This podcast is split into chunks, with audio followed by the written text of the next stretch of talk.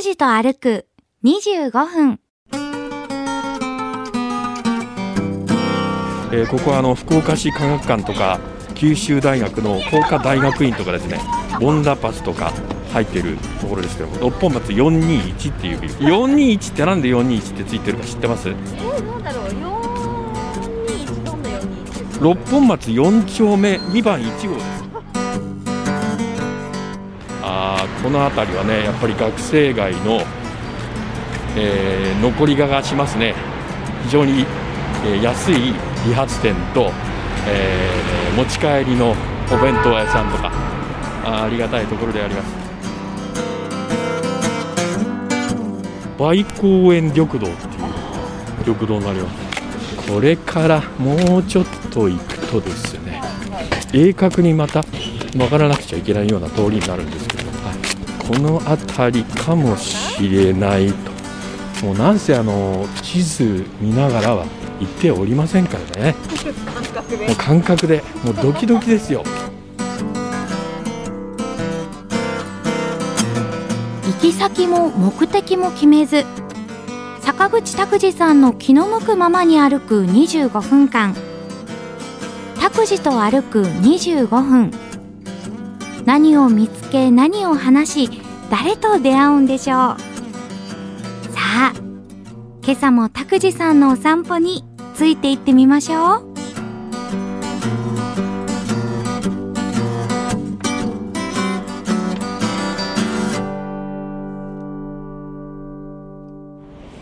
おはようございます。坂口拓司です。お、はようございます。勝木かなです。えー今朝は福岡市中央区六本松4丁目に来ました、えーかつて九州大学の教養部があった六本松の交差点のある地域です、えー国道202号通称ベフ橋通りと城南線と市道が交わる六本松の交差点、えー道幅も容易に克服できずに、えー朝夕の通勤通学の時間帯は渋滞していた頃は昔の話でございまして、えー福岡市営地下鉄の七熊線の開通で、えー交通渋滞はかなり解消されはしましたけれどもはい。それでもまあ朝夕はスイスイは流れないところであります。そうですえね。えー昔からあの福岡市の西南部からはあー流れてくるですね、えー車の渋滞っていうのは大問題でありましたここ実は西方向は荒江の四つ角までですね、ベフ橋通って車が数珠つなぎだったえー、遠いとそういうね。時代もあるんですよ伝説の渋滞のお場所です、えー歩く25分六本松一丁目編でも言いましたけれども、えー私たちがこの六本松っていうイメージがある、えー六本松の交差点は一丁目じゃないんですね。2丁目3丁目4丁目が交わるところであります。ええー角には、えー旧制福岡高等学校の石碑が垂直に立っております。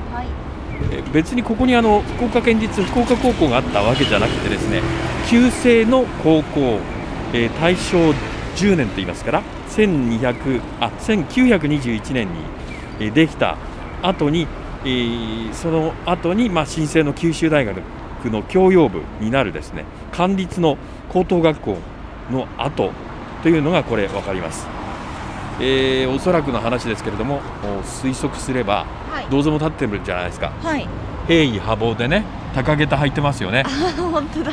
もうねあの時代のはい。大正から昭和初期にかけてのはいスーパーエリートです、あ、そうなんですか？1学年で200人ぐらいしかいらっしゃらないええっとね北部九州中の秀才が集まってきたっていうー、選ばれし青年たち。そうですしかもあの男性だけですあこの時代はそうですか。はい、えースーパーエリートだからここを卒業なさると帝国大学にはもうほぼ入ることができて、えー高度成長期の日本の経営者とかそうですか。大学の先生とかそういう方におなりになったっていうえだからねあのもうねそういうテレビ番組なくなりましたけれども、えーっと学生時代の校歌とかー、はい。寮歌とか商用歌とか応援歌を、えー歌うおじいちゃんたちの団体の番組が昔あったんですけどもね。えテレビ東京とかで中継してそうだからねエリート意識も強いし横の結びつきも強いんです。あ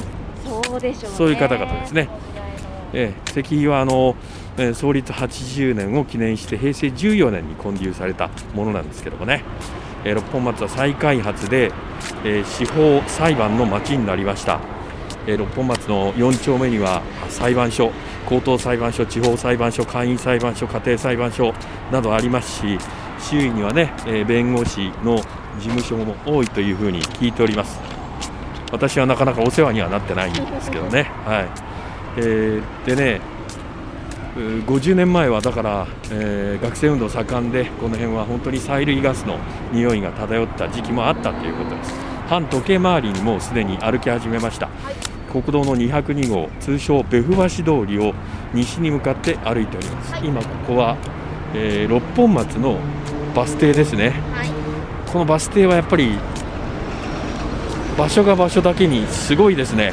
広告もあなるほど。ベンチもそうですね。なかなかない。これはもう天神と博多駅と比較しても、えー同じぐらいのこう豪華なバス停ですね、このねあの電子的な広告が出るようになってるじゃないですか。はい。ぐるぐるっと回ったりして、はいはい。これね日本のバス停では最新らしいですよ。えうん。ー、すごい西鉄さん、そうなんです。でしかも広告もいろいろ条件があって、はい。えー品格のない広告は出せないんです。あある程度じゃあ。すごいですね。あはい、えー七熊線というのは福岡市西区の橋本からですね福岡市中央区の天神南駅まで、えー結ぶ地下鉄ですけれども、えー今年の3月に博多駅まで区間も開業しましてーね。延伸されまして変わるよ。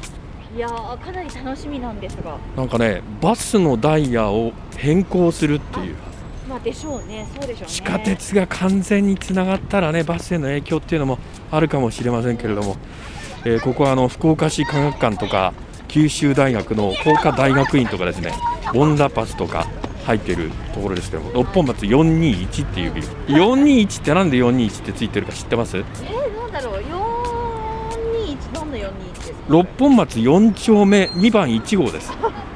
だから六本松421っていう風になってるわけですよ、えー九州大学の六本松のキャンパスがあったバリバリの地盤であります。はちなみにあの渋谷の109い、はい、なんで渋谷は109になってるか知ってます、じゃあ1丁目の、ああじゃあ10丁目？いや1丁目のどっちかでしょあ1引っ掛け丁目の引っかかりましたね。引っかかりましたか。引っかかりましたね。これは東急の経営だから109なんですわー引っかかってるなずる いよ今の順番で出すの。ありがとう本当にね。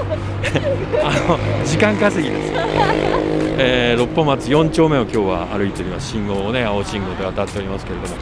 地下鉄のこの入り口の階段エレベーターのところも垢抜けててね。そうですね。あでもー。なんか七熊線のうん駅ははい少しなんか雰囲気が航空空港線よりも違うようなイメージがあります。あらそうですね。うん。やっぱりあの著名なデザイナーの方が関わりましたからね。えそうですよ。やっぱりーおしゃれですもんね。ガラス張りの感じでね。そうそうそう近代的な感じがします。ただあの車両はねうん一回りサイズがちっちゃいんですよね、うん、ちょっとあの圧迫まではいきませんけれどもちょっと雰囲気が変わりますけれどもはいそうです。うまいこと言いますね、えー道の向かい側は福岡銀行の六本松支店、はい、かなりあのねタイルが古びた感じしますけれども。ね味が出てきてますいやいやあの銀行の支店はねはい。不動産の価値が一番高いところに作られますからね。あーそうですよね。ここしかもあの地付きでしょ？土地付きの建物ですからすいですすごいですよこれは。その横は西鉄バスの六本松の定期券の発売所、ね、ありがたいことです、ね、にもか利用しております。はい。今日も移動に使いました。何でもにもかですよ。もうね経費節減大事なことでございます、はい。えー西に向かって歩いております。ベフ橋通りですね、えー交通量も本当に多いところですけれども、えー今から垂直に交わってるっていうか、はい。えーっと90度で交わってるところですね。これが六本松西の、えー交差点。はいはい。ここから南に、えーあるのが油山観光道路ですよね、はいはいはい。この交差点にはかつてここにも銀行の支店があったんですけどもちょっと変わりましたね。はい。六本松西の信号を今渡りましょう。渡りましょう。はい。西公園今屋のハンバーガーのお店ができました。これあれですよね、うん。あの中央展望台のところのーあのトラックでやってる。あのうんトラックじゃなくてワンボックスカーあワンボックスカーでやってるおじいさんの。おじいさんの。のれん分けかあるいは息子さんかが経営なさってるところですね。もう絶妙のね、えーパンの甘さと焼き加減で人ね。気があるところですね。あーこの辺りはねやっぱり学生街の、えー残りががしますね。非常に、えー安い理髪店と、えー持ち帰りのお弁当屋さんとかあありがたいところであります。で油山観光道路と交わる六本松西交差点過ぎましてさらに六本松4丁目はあるんですね。え道お向かいははああまだあった。あのもつ鍋屋さん。白川さん？えっ、とね月川さん。月川さん。そうですねまだありましたね、えー西日本シティ銀行あここに移ってきたんだ。そうかそうか。えー、名もない、えー交差点を今から渡って、えー、別府橋のあれはバス停かな。六本松のバス停よりも別府橋のバス停の方が人が並んでるっていうなんか不思議な感じもしますけれども。生活圏はこちらの方がまあおなじみの方が多いということですね。はい。道のお向かい錦秋堂書店。はい。私がもう33年お世話になっている本屋さんでございます。はい。いろいろね、えーもう本を買いまして車23台は買えたでしょうね。えー、それぐらい本は買っておりますね、ええー月で買えるんですねけで？今時珍しい。え今もですか？うん、ボーナス払いとかね、していただきました、本当に。あの全種ものとか買いましたら、結構まとまった金額になりますんですいません、分割でとかですね、ねそういう買い方をさせていただきました。素晴らしい。うん、まあおかげでね、こういうふうに、あのよどみなく喋ることができるのも、金秋堂さんの本を読んだおかげかもしれませんね。はい、えーここは、えーっと、別府橋の信号ですけれども、実はその六本松4丁目、中央区と城南区の境はこの日井川ですから、これ渡っちゃうともう違うんですね。はい、ですから、この別府橋の、えー信号で、えー左、南側歩こうと思います。はい、そうですね。はい、えー、別府橋の交差点、えーの西側は日井川で、えー六本松4丁目の境界になっております西側は城南区の別府1丁目ということになりますね、はいえー別府橋の交差点左に曲がって南に今進んでおりますえーっとねすぐにここ日井川筑肥橋の信号があ出てきました。はい。ここは左に曲がんなくちゃいけないんですけど、この辺りがね、六本松4丁目不思議な感じで、ここは筑肥橋っていう、もうあの字でわかるように JR の筑肥線が通ってた元鉄道のこの道ですね。微妙にカーブしてるところが。はい。今度は東側に歩き始めましたよ、えー六本松4丁目の境界線を歩いております。はい。ずーっとね今度はね住宅街ですけれども結構あのもう集合住宅が建て込んでいるような感じになりまして同じ中央区でもねちょっと場所が変わってくると一戸建てがあったり不思議ですよね。不思議ですよね。だって左手の方はこれ一戸建てですね、ええ。しかもあの、えーなんかブラタモリ風になりますけれども、土地の高さが違うっていう。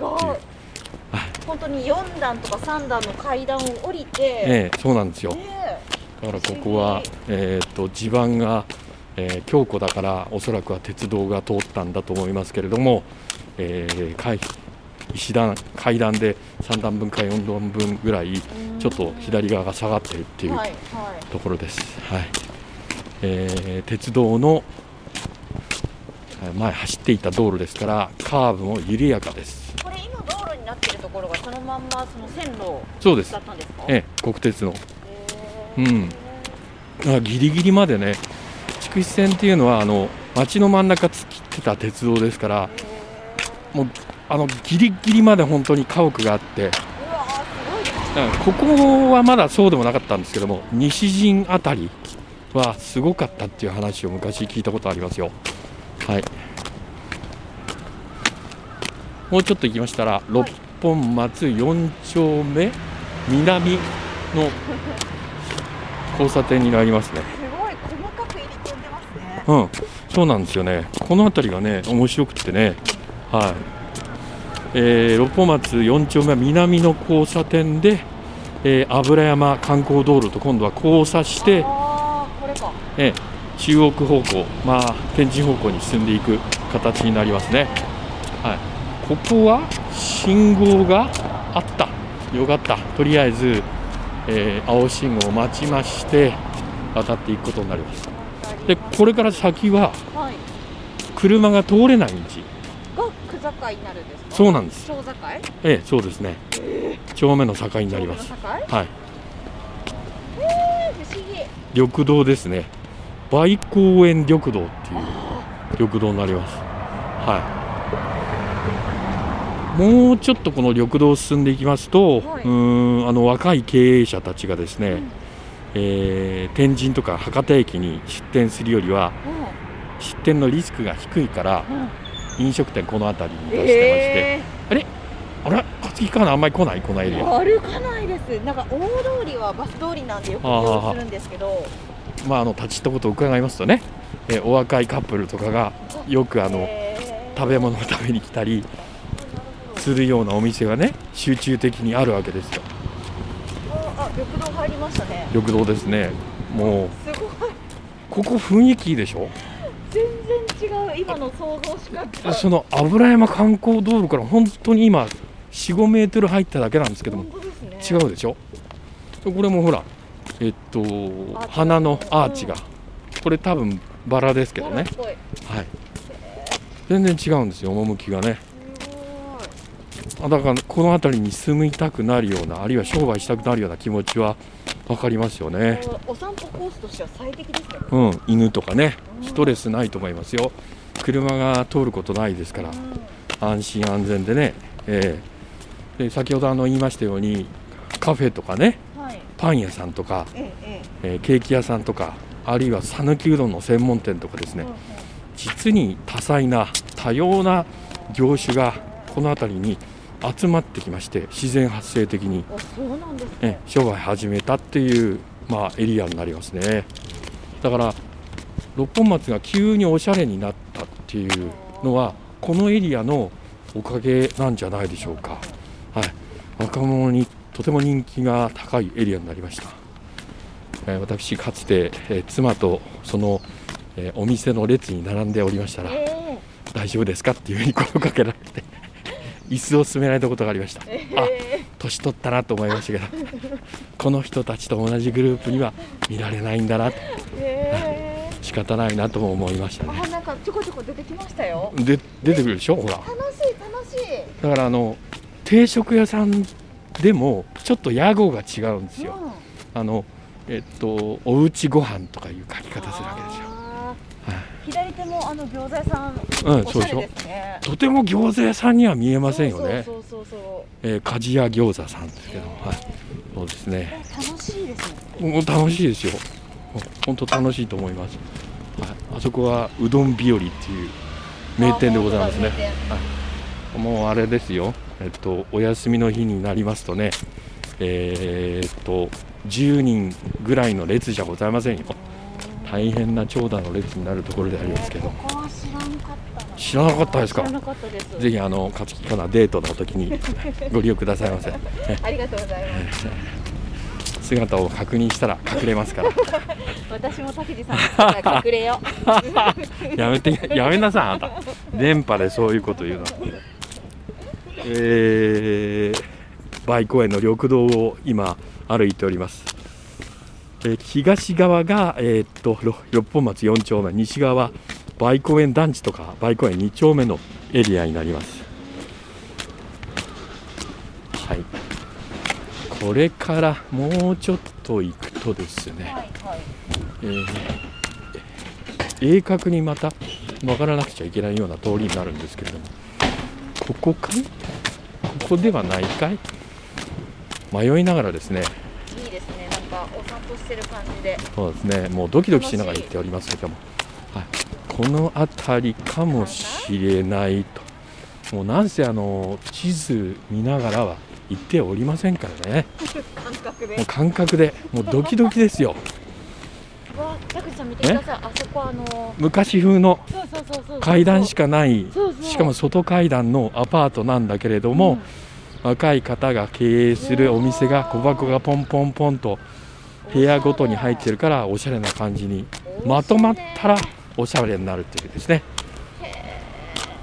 カフェとかバーとかあるんじゃないですか、えーあのこだわりのねある若い経営者多いですからね。あれアパートの名前高橋寮って書いてたんで昔の学生さんの寮を改あ築してるんいいですかね。ところに気がつきました。そうです。この辺りはね、えー九州大学の教養部ですから、うん。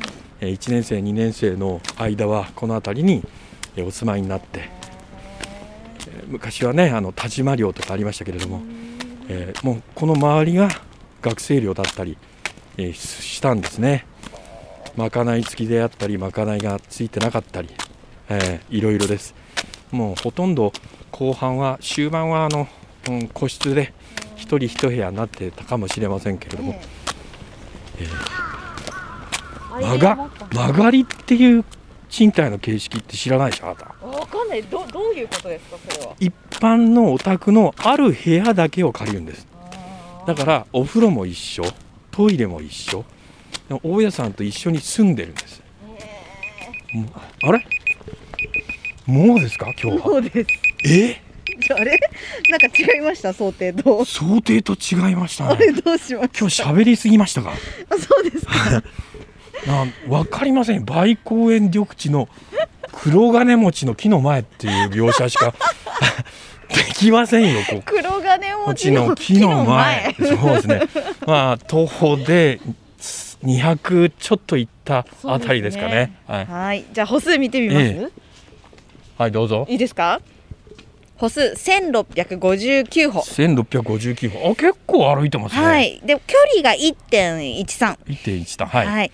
カロリーが六十八キロカロリーですはいね。ということになりました、えー六本松の1丁目をこの前、え2週かけて歩きました今日はあ六本松4丁目もう六本松の中心の中心です今あの司法の町裁判の町になっておりますけれども、えーその住宅地などを歩いております今週はこの辺で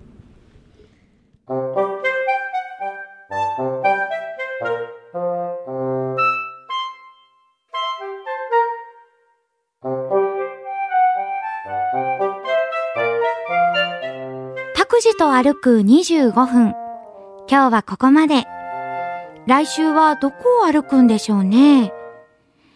今日も皆さんにとって気持ちのいい一日になりますように。では、また来週。